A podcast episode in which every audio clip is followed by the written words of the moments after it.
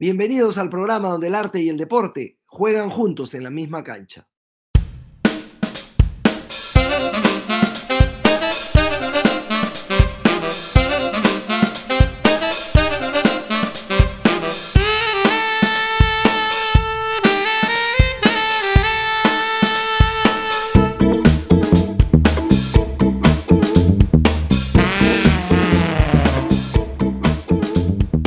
Estamos especialmente contentos porque uno no siempre tiene la oportunidad de conversar desde la grada con una figura de las dimensiones de don Ernesto Cherquis Vialo, eh, no solamente por su impecable trayectoria periodística y literaria, eh, don Ernesto ha, sido, ha conducido muchísimos programas de televisión, de radio también, ha publicado libros, ha sido director del gráfico durante muchos, muchos años, sino que también eh, dignifica el lenguaje en cada palabra que dice o que escribe. Don Ernesto, bienvenido al programa, un placer conversar con usted.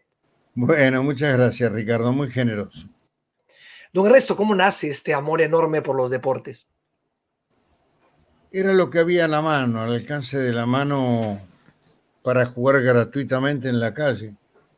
Eh, yo nací en 1940, nací en Montevideo, pero muy pequeño viajé a Buenos Aires, mi familia me trajo a Buenos Aires y vivíamos en una casa de inquilinato, acá se llama conventillo, un baño común, muchas habitaciones una al lado de la otra, un patio. La calle era nuestro predio de entretenimiento y en la calle se aprende a jugar a la pelota, se aprende a fumar, se aprende a filosofar, en la calle se aprende eh, las primeras sensaciones del amor. Sí. Era que el amor por el deporte era un amor alcanzable, fácil para la gente humilde, pobre, para los inmigrantes, para los refugiados que encontraron en Sudamérica especialmente en Argentina y, en Uruguay por el Atlántico, este, algunas facilidades para desembarcar de una bodega empiojada, promiscua, eh, imborrable, con la que llegaron mis abuelos y mis padres al puerto de Montevideo, que nunca me queda claro si era el destino final de aquel barco que salió de Hamburgo después de, ir en un tren de carga por distintos países desde Polonia, o si Montevideo fue el primer puerto al que se llegó y había que desembarcar, basta de hambre, de promiscuidad, basta de, basta de este, olores nauseabundos, y dos o tres años después fijaron el verdadero destino que era Buenos Aires, la gran ciudad. De manera que el juego, el deporte, era algo gratuito. No había que pagar entradas, se podía escuchar partidos de fútbol por la radio, se podía jugar a la pelota en la calle, se podía después, siendo adolescente, ir al potrero a jugar ya más organizadamente y después se podía empezar a ir a la cancha a ver este fútbol. El fútbol como iniciación genera una pasión que suele desprenderse en otras pasiones subsidiarias, como pueden ser el boxeo, el automovilismo, el ciclismo y otros deportes. pero una cosa es amar el deporte y otra cosa es contar historias del deporte. ¿Cómo, cómo usted empieza a fundir, a, fusionar estos dos, estos dos amores? Es que no se pueden contar historias sin amar. Claro. Sería como sin sostenerlo, sin abrazarlo.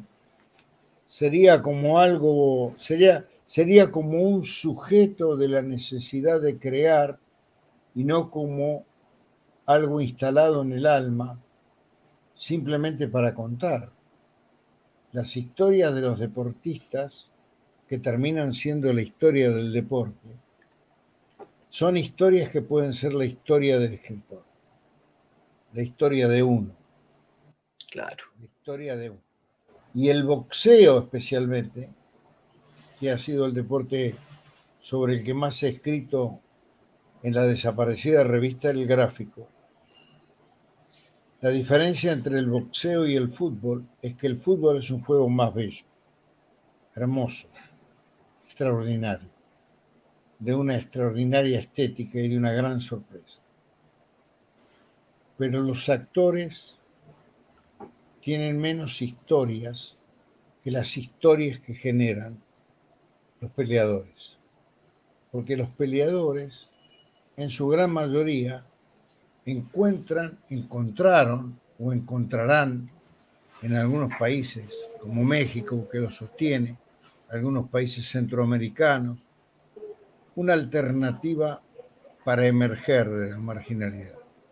No es lo que los chicos prefieren, no es lo que le causa placer. Es una posibilidad de pelear reglamentariamente de la misma pelea, de la misma manera que se pelea todos los días antirreglamentariamente para descubrir cómo se hace para comer. Decía, decía Joyce Carol Oates, esta escritora norteamericana, que eh, uno jugaba a otros deportes, pero que uno no jugaba al boxeo y que esa, ese, ese no jugar al boxeo era parte de, de la magia que tenía que tenía este deporte y pugilismo, ese, ese regreso a lo tanático, a la, supervivencia. Y así, así empiezan a ser Robinson. Robinson fue su primer eh, seudónimo. Eh, era en honor... Robinson fue mi, mi seudónimo, que es emergente, porque, porque Cherkis, que es mi apellido paterno, o Cherkis Vialo, que es mi apellido compuesto, se habían ido del gráfico se habían ido del gráfico a trabajar a medios radiales y audiovisuales este, con grandes contratos de la época. La radio era una gran vedette mediática. Entonces transmitíamos boxeo y fútbol y un contrato muy ventajoso. Pero los contratos que surgen por los estudios de marketing terminan con el mismo estudio de marketing, dos años después. Es decir, si tú estás auspiciado por una marca de vino y el vino, el, estudio de marketing eh, demuestra que finalmente quien lo compra es la mujer, ¿para qué transmitir deportes si el destinatario final del deporte es el hombre y la que compra la marca del vino es la mujer? De manera que esos contratos extraordinarios de un solo auspiciante mueren con el auspiciante. Cuando murió, me quedé sin trabajo y entonces este, se dio una remota, milagrosa oportunidad de un hecho sin precedentes, que era volver al gráfico. Pero, después de mucho discutirlo entre el director, el dueño, el, jefe de redacción, eh, la empresa encontró una sola manera, es decir, el que se va de acá no vuelve, queda como norma de manual, el que se va de acá no vuelve. De manera que si vuelve, tiene que volver otro. Ah. Y entonces el que volvió es el mismo periodista, pero con otra firma.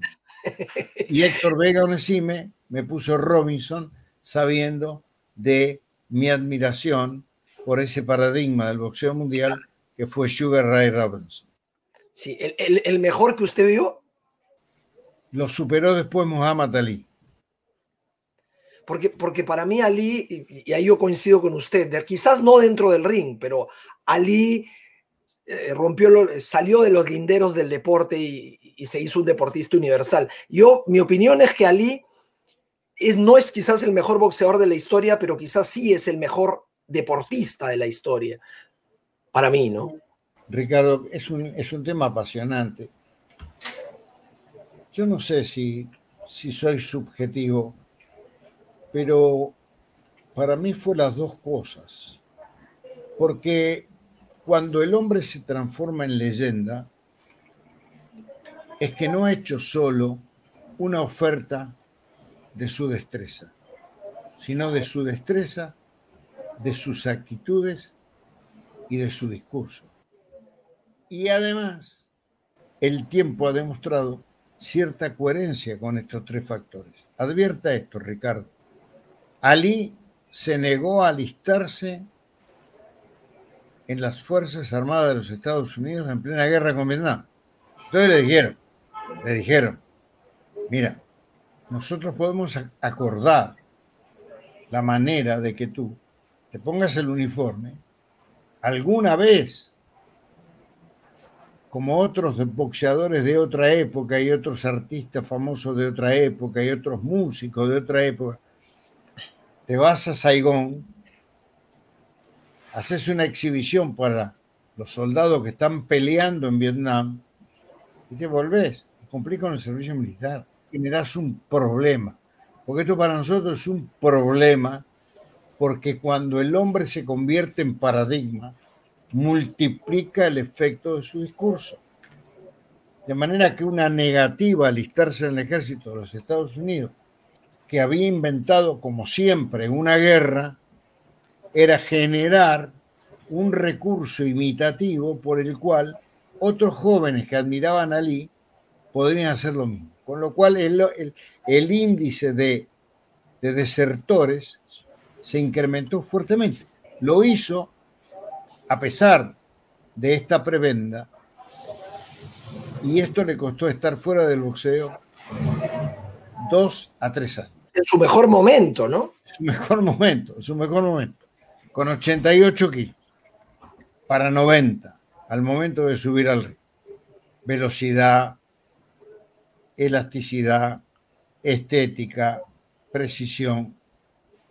Pero él prefirió perder y perder no era solamente perder la corona mundial que hubo de haber ocupado una selección de ocho pesados, en la cual intervino Bonavena, Millenberger, eh, Ernie Terrell, Jimmy Ellis, que finalmente fue el ganador, el campeón del mundo, sino que además fue perder mucho dinero, porque los tres años de un dinero que no genera el sujeto productor de los recursos no tiene compensación, no es una empresa que cierra, pero cuando reabre ajusta los precios, la producción, el stock, la exportación, la importación de, insumos, y entonces después en cinco años va a compensar los tres que estuvo. No, es como el petróleo, es no renovable, es una materia, lo que el boxeador no genera,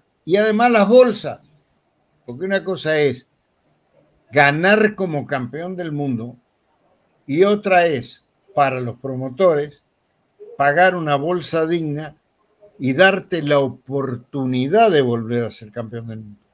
Pero para volver a ser campeón del mundo, primero hay que hacer tres o cuatro peleas. Él hizo tres. Una de ellas fue con Bonavena, otra fue con George Chuvalo. De manera que esas tres peleas son un año y medio. Y el campeón era Foreman.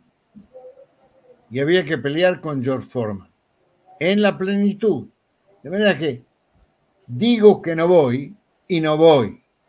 Y, y además me someto a lo que quieran. Luego digo que voy a recuperar el título y recupero el título en Kinshasa, en Japón, en Congo belga. Y lo recupero. Ernesto, ¿cuál ha sido la mejor, me lo pongo en aprietos porque, porque usted ha visto tantísimo boxeo, ¿cuál ha sido la mejor pelea de boxeo que usted ha visto? Si tuviera que quedarse solo con una. no, no, es una pregunta dura, dura difícil, porque la evaluación eh, entran muchos factores de la historia del, del, del que escribe la prosa. Para mí, yo recuerdo minuto a minuto, instante a instante, puedo reconstruir cada, cada uno de los de una pelea que a ustedes no les dice nada, tendrán que buscarla en algún lugar de qué habla este señor. Pero para mí el campeonato del mundo que consiguió Nicolino Loche, boxeador argentino, claro que lo el intocable de 1968, fue un hecho memorable. ¿Pero por qué? Porque veníamos con una carga, primero porque antes era épico. Antes, cuando un deportista salía del país, el país salía del país acompañándolo. Es decir, estábamos pendientes de ese equipo de fútbol, de ese deportista, de esa delegación, porque el deporte era un hecho con un porcentaje elevadísimo de la imaginación del público.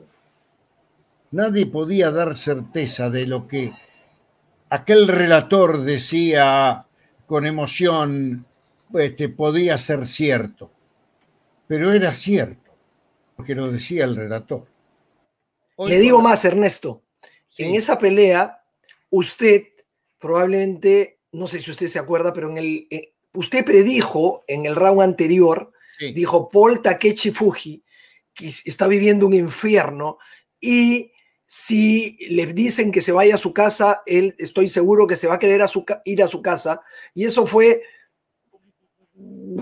dos minutos antes de que Takechi Fuji finalmente decidiera no salir a, a, Por eso, pero si lo universalizamos para que todo mundo entienda, yo digo que hay peleas de Muhammad Ali, para mí, de un, de un altísimo nivel dramático no fue precisamente la de Foreman a quien le dio un knockout extraordinario, porque Foreman sintió el impacto psicológico de estar frente a Ali en el Congo en esa madrugada.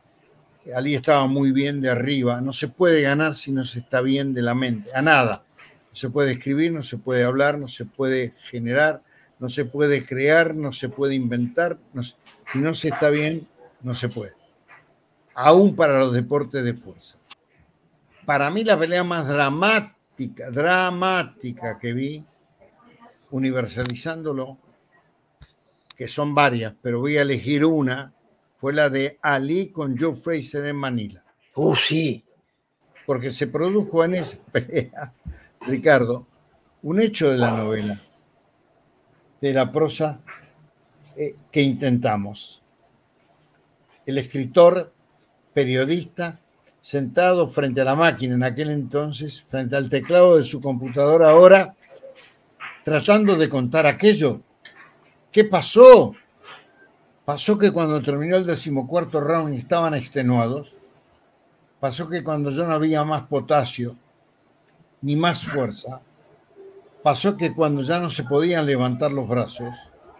Pasó que cuando ya no se estaban en tiempo y en espacio del lugar donde se estaba desarrollando una acción automatizada, pasó que cuando ya no había más poder para expresar, Ali llegó a su rincón y le dijo a Angelo Dandy que le cortara las cuerdas de, de sus guantes, los cordones de sus guantes, porque no iba a seguir peleando, porque no daba más porque estaba muerto, porque no podía llevar a cabo ningún acto bajo control, ni mucho menos coordinado. Y entonces, y entonces, Angelo Dandy, que era el segundo principal, le dijo al enorme Muhammad Ali, tranquilo, tranquilo, no voy a permitir que te peguen un solo golpe más, solo que te levantes. Solo que cuando toque la campana para el decimoquinto round, te pongas de pie. Esto es todo lo que quiero. No puedo. Te ayudaremos. Entonces lo tomaron de las axilas, lo levantaron, tocó la campana y el que se quedó sentado fue. No, lo, que es maravilloso, Ernesto, además, es que después contaron, contaron esta historia. Ali, que es un sujeto que se ufanaba de sus logros, fue lo suficientemente humilde para decir yo no iba a salir, es mérito de Dandy, alguien que tiene el ego inmenso, aceptar públicamente esto y salir y decirlo, claro, eh, magnifica la figura de Ali. Ernesto, usted es, era concuñado de, del Beco, ¿no? Que acá, acá hizo escuela, ¿no? Emilio La Ferrandería, el Beco, un maestro, alguien que nos dejó en la redacción a los jóvenes periodistas este, parte de lo que somos, nos dio todo lo que sabía, hizo unas notas memorables, tanto en el diario La Razón de Buenos Aires cuanto en la revista de gráfico y en otros medios, y que fue a mejorar su calidad de vida a Lima, vivió en Perú este, con su familia y lamentablemente falleció allí, en, Lima. El Beco. Sí, claro, claro. El, el, Beco es, él era casado con, tengo entendido, la hermana de su esposa, ¿no? Tal cual, Nora Esther Zaparil. Ya que estamos hablando de, pérdidas eh, valiosas, los últimos días nos han golpeado un poco por, por, las cosas que han salido a la luz sobre eh, la muerte de Maradona, don Ernesto, ¿no? Sí. ¿Cómo, qué, qué, qué, sensación le queda a este episodio final de la vida de, un hombre tan grande y tan querido que terminó sus últimos días solo? No parece posible, Ricardo, lo que ha ocurrido. Y la verdad es que cuando pasa la emoción de la noticia, del impacto, ¿no? El impacto emocional de la noticia, y comienzan a conocerse algunos detalles que hasta este momento estaban en la intimidad. ¿Cómo es que no hicimos nada? Veíamos que se estaba muriendo, veíamos que estaba agonizando lo vimos el 30 de octubre ingresar al campo de juego de Gimnasia y Esgrima La Plata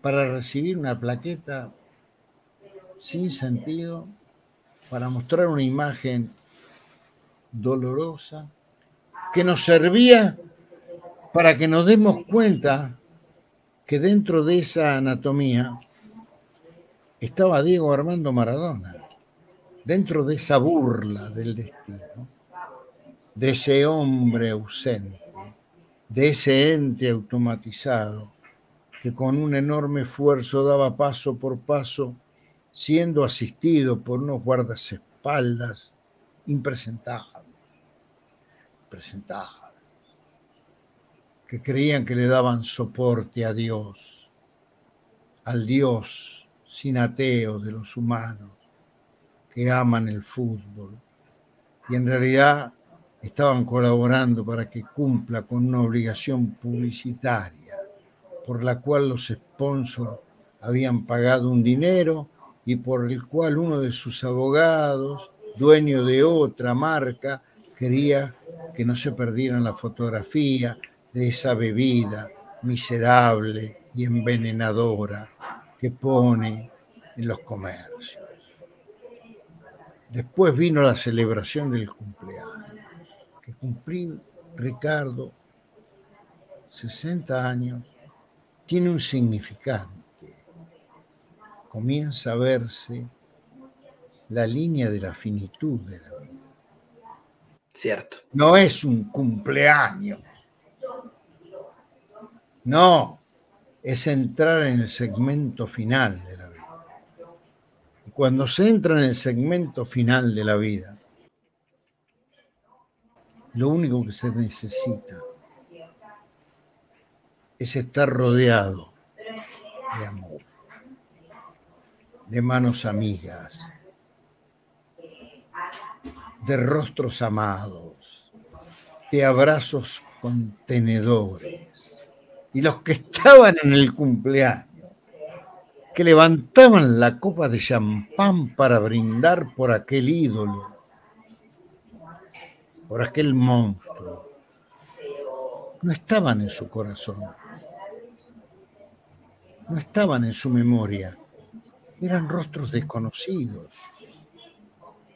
extraños, lejanos, pero no estaban las hijas y no estaban los hijos y no estaba su exmujer, y no estaban sus amigos, y no estaba ninguno de sus compañeros de ninguna selección, y no estaban sus discípulos de otra selección que jugó un mundial, y no estaban los que se iniciaron con él en Argentino Junior, y no estaban los amigos del barrio. Había unos extras invitados por una corporación que explotaba a Maradona y la marca Maradona. ¿Me entiende, Ricardo? Sí, 7 mil dólares recibió Maradona, que ha ganado 7 mil dólares por hacer. No eran 10 mil, pero sin la comisión. Es decir, porque él tiene.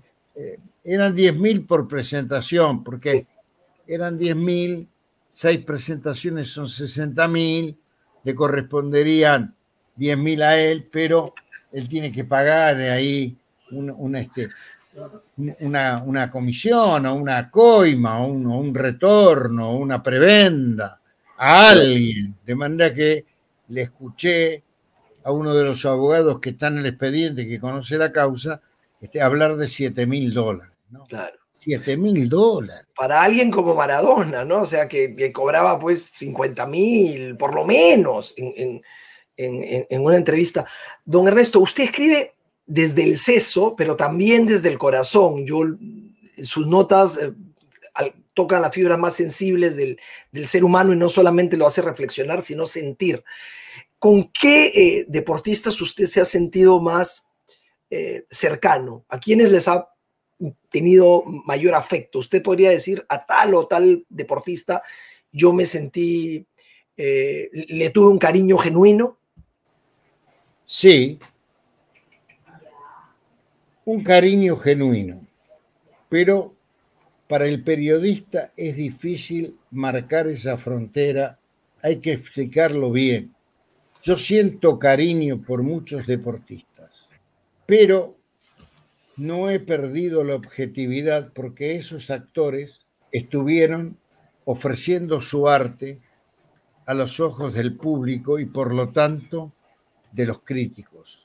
Y con algunos hemos tenido inconvenientes porque los amigos, es muy difícil ser amigo de un actor porque el actor cree que el amigo no le va a fallar cuando llegue el momento de escribir y se le produce una confusión. Se le produjo a Nicolino Loche, a quien quise profundamente, Horacio Acabalo, se le, se le produjo a Carlos Monzón. A ver, este, yo amigo, digamos que conservo en el tiempo y que admite, porque lo debate, porque tiene con qué discutirlo, qué sé yo, son pocos. Son pocos. Uno es Coco Basile Ah. porque tengo frecuentación. Claro. Antes de la pandemia nosotros cenábamos cuanto menos una vez por semana y esto este, trae una alteridad relacional que permite este, decirle, no, vos tuviste mal cuando renunciaste a la selección frente al golpe de Estado que te dio Maradona, llevado a cabo por Messi y Agüero, y consumado por Heinze y Gago, porque vos no debiste haber renunciado. ¿Me entiendes? Pero hay que tener valor para decir algo así y, peso periodístico. Se le puede decir a un amigo. Lo importante, Ricardo, no es llevarse bien con el actor mientras el actor es estrella, sino llevarse bien con el actor luego que el actor fue. Usted don Ernesto hace poco se molestó por la personificación que se hizo de Carlos de Monzón en esta serie de Netflix. ¿Por, qué razón, Ernesto? Porque el único objeto de la miniserie de Netflix fue mostrar al criminal, al criminal borracho que aparece en todas las secuencias con una botella en la mano, destratando a la gente, empujándola permanentemente con un cigarrillo en la boca y personificando a un señor que no era con el que yo he convivido muchos años, yo lo conocí muy bien, lo conocí cuando empezó, cuando se consagró, 14 defensa de título, plenitud y cárcel. Wow. Monzón no tenía nada que ver con ese mamarracho que pusieron en una pantalla. ¿Por qué? Porque no hay nada rescatable en esa criatura instintiva con más comportamiento animal que racional, que podía haber sido perfectamente descrita, sino que era un señor abominable, despreciable, era un señor imposible de, de relacionarse. Y bueno, aunque yo no le conocí gestos de ternura, Monzón no es otra cosa que el emergente, una criatura emergente de un mundo que existe, que es marginal, que es el mundo del fango, del barro, de la pobreza, del hambre, del raquitismo, de la necesidad, de la discriminación. Monzón es eso. El boxeo lo único que le dio fue la posibilidad de identificarse, de no ser un peón de campo, destratado este, y echado y cesado en sus funciones tan pronto el patrón quisiera. Apareció con príncipes y con princesas, con bellas damas y con cine. Se convirtió en una estrella del jet set y de pronto se hizo un gran amigo de Hélène Delon y del príncipe Reñero y de, y de, y de Jean-Louis Trintignant y de, y de tantos artistas y apareció actuando en cine y en televisión y alternando en una vida para la que nunca estuvo preparado y a pesar de los esfuerzos no consiguió la felicidad. Usted lo perfiló magníficamente en un documental en, YouTube e inclusive eh, refirió, y muy poca gente la conocía, un, un, tango que le gustaba a Monzón que tenía que ver con un reloj. reloj de cobre. Antiguo reloj de cobre. Sí. Eh, Antiguo reloj de cobre era este, un tango que grabó la orquesta de Osvaldo Pugliese, que además fue el espaldarazo de un cantor que ya había tenido con ese tango la última oportunidad, un tango de Marbesi, este, que a Monzón lo conmovía, era la única cosa que yo veía, que veía un Monzón conmovido. El tango en una parte dice, el tango cuenta la historia de un señor que va a empeñar al banco de empeños un reloj. ¿Ya? Para que el banco le preste un dinero con usura bancaria y que cuando consiguiera un trabajo, como la mayoría de millones de personas durante los años de las crisis, este, pudiera pagarla y retirar lo que había empeñado. Se llamaba el Banco de Empeños el tango que cuenta, cuenta la historia en tres minutos de un señor que va a empeñar el reloj del padre. Ah, ok. Y eso a Monzón lo conmovía, porque la letra del tango dice, cuatro pesos sucios por esa reliquia, venganza del mundo taimado y traidor. Me mordí fuerte las manos, el dinero me quemaba y mientras me lo quemaba rumbo a la calle marché y las manos de mi madre vi que se compadecían y llorando me decían, el viejo te perdonó. ¡Wow! ¡Qué maravilla, Ernesto! Monzón me pedía siempre eh, al doctor Paladino que tocaba el piano, el médico, ¿no? Que, que tocara ese tango. Entonces me pedía a mí que lo cantara, que no, no lo puedo cantar, no estoy en condiciones decentes de cantar ningún tango, pero entonces yo como estábamos en el estrés previo a la competencia, arrancaba y le cantaba antiguo reloj de cobre que va marcando en el tiempo, los pasajes de mi vida que me llenan de emoción. Fuiste orgullo de mi viejo, te llevaba en su cadena y eso a Monzón lo conmovía, como si alguna vez hubiera pasado por el banco de empeños a dejar alguna cosa que le permitiera obtener un dinero que quedara en custodia y con ese dinero poder comer. Comer, claro. ¿Y qué lo conmovía? El remate. Perdonó. Que la madre, ¿no? Se compadecía y llorando le decía, el viejo te perdonó, así tenía la redención. Ya estaba conmutado. Sí, sí, sí. Yo me acuerdo otra, otra anécdota que usted contaba del famoso pipí cucú. En realidad, usted sabe, Ricardo, que los periodistas tenemos la necesidad de tomar la anécdota y darle en torno de cuento, porque si no, no tiene sentido. Pero era un, sí, venía cuento de, de que le iba, el alcalde de París le entregaba un premio por ser el deportista extranjero más destacado del año y que nosotros ensayamos un discurso que que para que no se complique, lo único que tenía que hacer era decir merci beaucoup. Chao. Merci beaucoup, merci beaucoup, merci beaucoup. Y le dijimos cómo lo tenía que hacer, cómo tenía que eh, este, eh, gestuarlo y, este, y cómo ponerse frente al micrófono y cómo respirar con el placa, la plaqueta en la mano y qué sé yo, y que no se complique, que no diga nada, que diga nada más que merci beaucoup.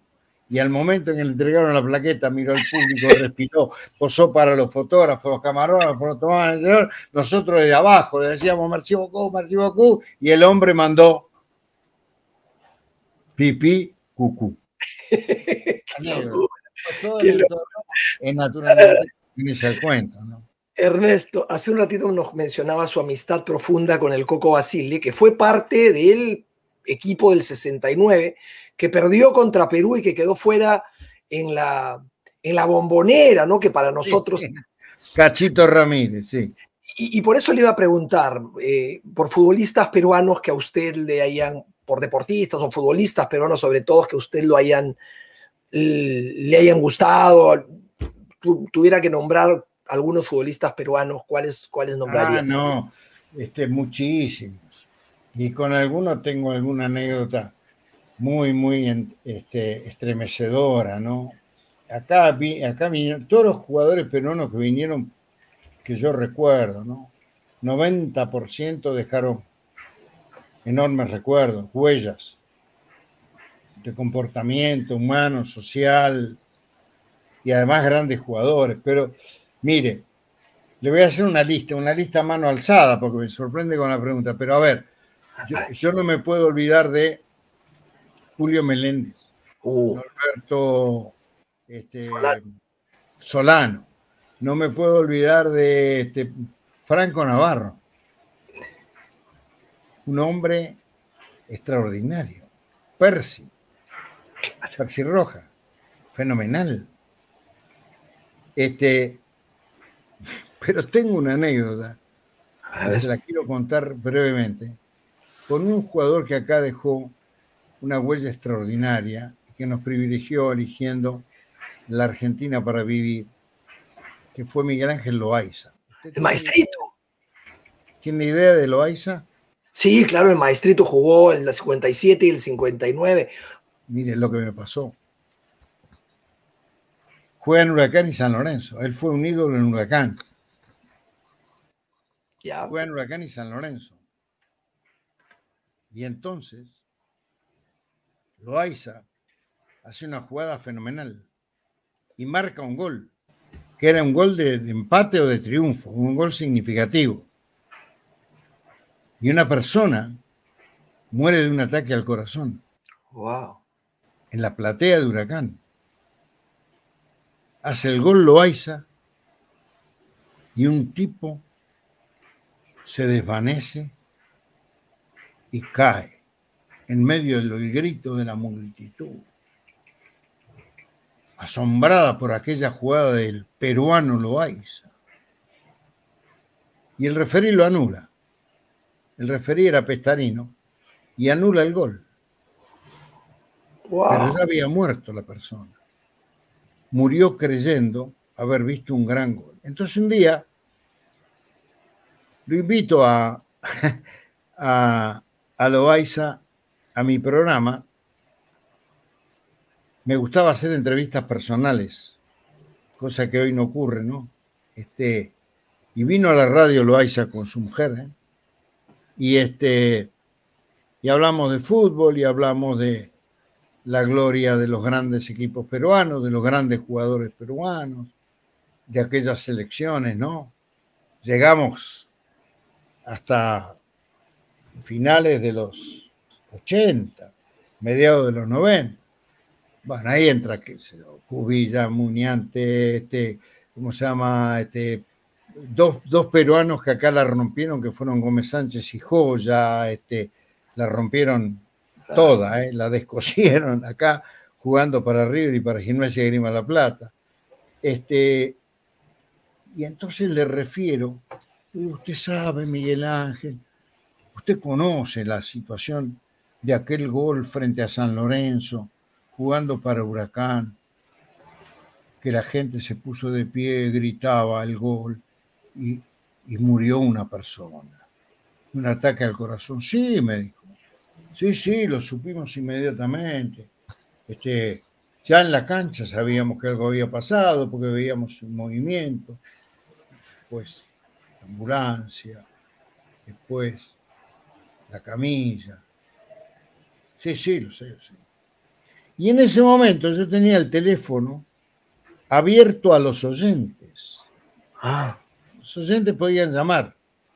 Entonces llama un señor, lo atiende la producción y el tipo se presenta diciendo, mire, el señor el conductor no me conoce, pero yo soy el hijo de la persona que murió en la cancha de huracán. increíble. Y yo hice el cruce entre Loaiza y el hijo del señor que murió creyendo que había visto un bello gol de Loaiza y que su equipo había cuanto menos empatado. Milagros, milagros del periodismo, don Ernesto. Eh, y esto me hace acordar a mí la historia, salvando distancias, porque es un poco diferente, del viejo Casale que escribe Fontana Rosa en su... Claro. su- claro. ¿A usted le gusta mucho la literatura eh, en general, la, la literatura futbolera? ¿Quiénes han sido sus referentes, don Ernesto? No, no, la no- no necesariamente la literatura futbolera. Este, yo me entreno, ¿Ya? yo leo para entrenarme. De manera que eh, cualquier, y le recomendé durante muchos años a mis alumnos, que si querían manejar la estructura del lenguaje primero y el lenguaje después debían leer. Entonces, este, me preguntaban, ¿y qué puedo leer, profesor? Y yo le decía, cualquier cosa, cualquier género. Usted puede leer a Sangre Fría de Truman Capote o puede leer un clásico. Usted lea lo que quiera. Lo que no debe dejar de hacer es leer. Entonces, por supuesto que todos tenemos autores preferidos, obviamente. Yo en los últimos años me he tratado de meterme fuertemente en, en- en toda la semiología y por eso para mí Humberto Eco es de consulta. ¿no es cierto? Es de consulta. Pero bueno, pero hay este Andrea Camilleri, los clásicos, bueno, que hablar del primer Vargas Llosa, del, del no ideologizado, de- de- del Vargas Llosa libre, ¿no? Este, el, de, el, de la, el, el de la tía Julia y el escribidor, ¿no? El de la guerra del fin del mundo, ¿no es cierto? El de, el de la confesión en la catedral, ¿no es cierto? Este, es un escritor impresionante, que a nosotros, los descriptores de la prosa, nos ayudan fuertemente. Primero nos enriquecen y luego nos entrenan, igual que García Márquez. Si usted quiere describir un estadio, lea a García Márquez, porque cuando usted entre en Macondo, habrá entrado al estadio que quiera, si es capaz de contarlo. Wow, ¿Entiende? eso está lindo. Sí, ¿Eh? O puede leer Stephen King. Léalo sin temores. Ahora, durante mis años en el gráfico yo me he nutrido fuertemente de Truman Capote. Truman Capote. Sí, Truman Capote. Porque Truman Capote tiene minuciosidad descriptiva que ayuda fuertemente a la gimnasia del describidor. Usted piense que nosotros antes describíamos todo lo que hoy la televisión muestra. Hoy no haría falta describir. Todo, solo aquello donde la cámara de la televisión no llega, ¿me entiende, Ricardo? Por supuesto. Claro, en- usted nombró la tía Julia y el escribidor y Peter Camacho. El escribidor eh, contaba historias por radio, ¿no? Y, narraba todo con una minuciosidad in- impresionante, ¿no? Para Claro. nosotros es eso. Nosotros tenemos un, un ex presidente este, que fue, digamos, el paradigma de la educación en la Argentina, que tiene, un- se llama Domingo Faustino Sarmiento, y, tiene un, un, este, un Recuerdos de Provincia, es el autor de Facundo, y tiene un Recuerdos de Provincia que es de una riqueza descriptiva, que usted entra en San Juan, usted entra, como entra en Macondo de la mano de García Márquez, como entra en el sur de Italia de la, de la mano de Camilleri. ¿Me entiende? Y a mí esa literatura me ayuda fuertemente. ¿Y cine, don Ernesto, el cine argentino lo toca? ¿Le gusta el cine? El sí, cine? sí, sí. Mire, yo le voy a decir una cosa, Ricardo. Yo podría quedarme en mi casa un año más, si la pandemia lo requiere. Pero si usted me dice, bueno, pero tiene una noche para hacer lo que quiera, fuera de su casa y sin peligro de contaminación y de contagio. Puede salir a las 6 de la tarde y volver a las 12 de la noche. ¿Qué hace? Entonces yo le diría, mire, yo me juntaría con los amigos a tomar algo antes de ir a cenar. Luego iría al cine. O iría al cine y me juntaría a tomar algo con los amigos. Luego cenaría con los amigos y luego volvería a mi casa.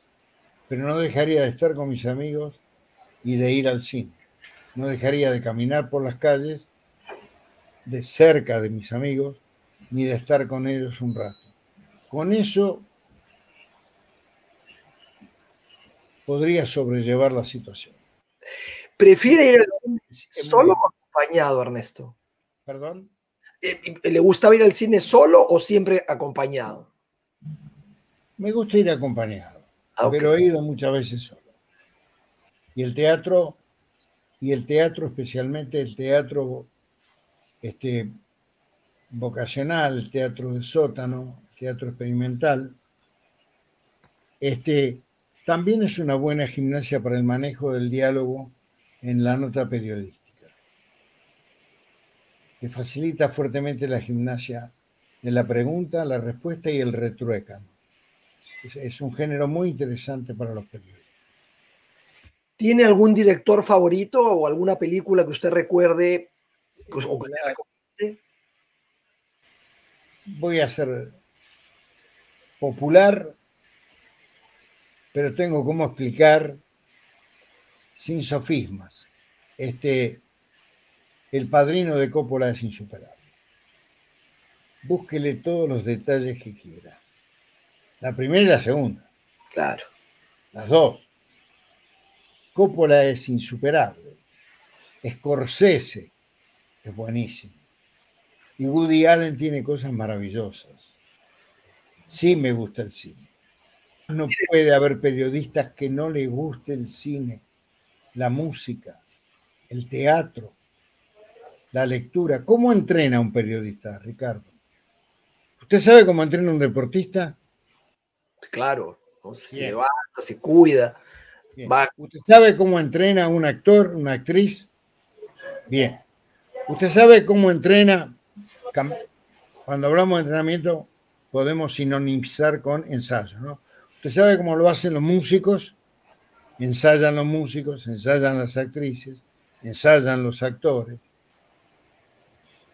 entrenan los atletas. Y nosotros que transcribimos ese mundo, ¿qué hacemos para enriquecernos?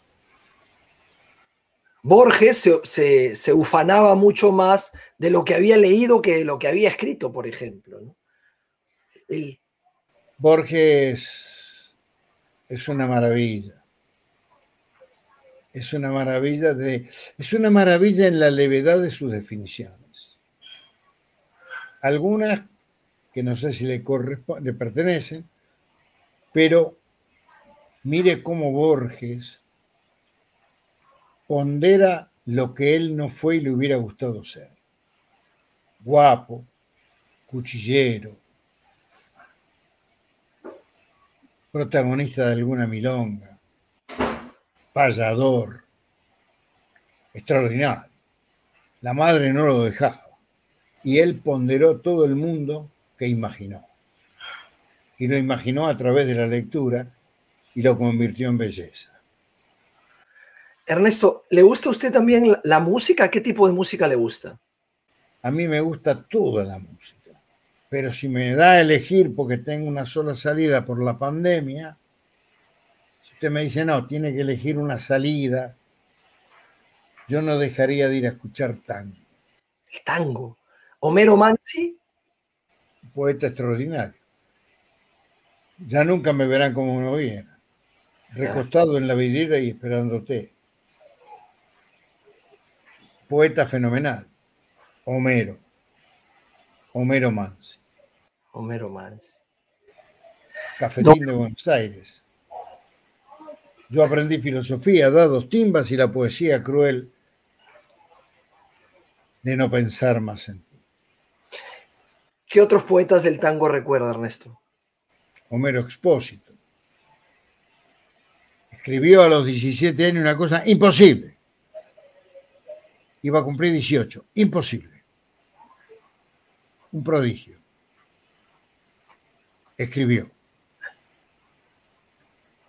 Primero hay que saber sufrir, después amar, después partir y al fin andar sin pensamientos. Perfume de naranjo en flor, promesas vanas de un amor que se marcharon con el tiempo. ¡Wow! ¡Qué lindo! Y se detuvo porque le faltaba una cuarteta y su hermano Virgilio, pianista excelso, la estaba componiendo. Un día abre el cajón del escritorio y le dice, Homero, estoy componiendo este tango y te quedaste en después. Y Homero le dice, sí, sí, me falta una cuarteta, ¿qué importa del después? Eso, un año y medio esperando eso. Después, ¿qué importa del después? Toda mi vida es el ayer que lo revivo en el pasado. Eterna y vieja juventud que se ha quedado acobardada como un pájaro sin luz. Le faltaba a él, ¿qué importa del después? Después, ¿qué importa del después? Después, ¿qué importa del después? Toda mi vida es el ayer que se ha quedado en el pasado. Eterna y vieja juventud que me ha dejado acobardado como un pájaro sin luz. Extraordinario. Cátulo Castillo. Cátulo Castillo, un poeta fenomenal. Horacio Ferrer, el autor de la balada, digamos un, un autor moderno. Cátulo Castillo. Cátulo Castillo escribió La más extraordinaria disolución de una pareja. ¿Usted sabe, Ricardo? Cuéntenos. El último café. Y allí con tu impiedad me vi morir de pie, me di tu vanidad y entonces comprendí mi soledad sin para qué. Ah. Llovía y te ofrecí el último café. Extraordinario. Ah, pero entonces, Ernesto, a usted lo que le gusta, me estoy dando cuenta, es la letra del tango, más la que el... poética del tango, pero la poética del tango, para que, para que la poética pueda gustar, tiene que tener una música. Claro. De la misma estatura. ¿Usted aprendió a bailar? ¿Le gusta bailar, Ernesto, o no? Sí, bailaba tango, mal, pero bailaba tango. Era milonguero, pero usted sabe, las estructuras óseas requieren de unos calibrados primero y de unos reemplazos después de algunas piezas que Cierto. quitan elasticidad. Y la cadera es necesaria para poder milonguear. Que una cosa es bailar y otra cosa es milonguear. Cuidado. Cualquier chica de Noruega aprende a bailar el tango, pero no será nunca una milonguera de Buenos Aires o de Montevideo. Explí- Explíquenos un poquito la diferencia, Ernesto. Ya, ya no le robamos más Unas bailan con técnica y otras unas bailan con técnica. y otras no. La técnica te da acrobacia, te da estética. Pero la milonguera saca el corazón, lo pone entre el hombre y ella y baila el tango. Hemos bailado junto a usted durante una hora entera, le íbamos a robar solamente 15 minutos. Sí, siempre pasa esto, no se preocupe, yo ya estoy acostumbrado, ahora tengo... Ahora tenemos toda la agenda atrasada, no se preocupe. Sí, muchísimas gracias por hacer este con nosotros y por todo este bagaje de conocimientos y por toda su, sinceridad, su autenticidad, su bonomía. Mil gracias, Ernesto, de, por la entrevista. Hemos disfrutado. muchas gracias. Quiero saludar a, a todos los hermanos de Perú. Estamos pasando momentos difíciles. El mundo está pasando momentos difíciles. El mundo ha pasado momentos difíciles. El universo sabe de estas plagas, pero habremos de sobrevivir. Cuidémonos, hagamos todo lo que dice la gente que sabe para reencontrarnos pronto todos. Un abrazo enorme, Ernesto, y le dejo toda mi ternura que por grande que sea jamás va a poder abarcar la suya. Un abrazo enorme. Hasta luego. Muy bien, eh, adiós. Un gran saludo.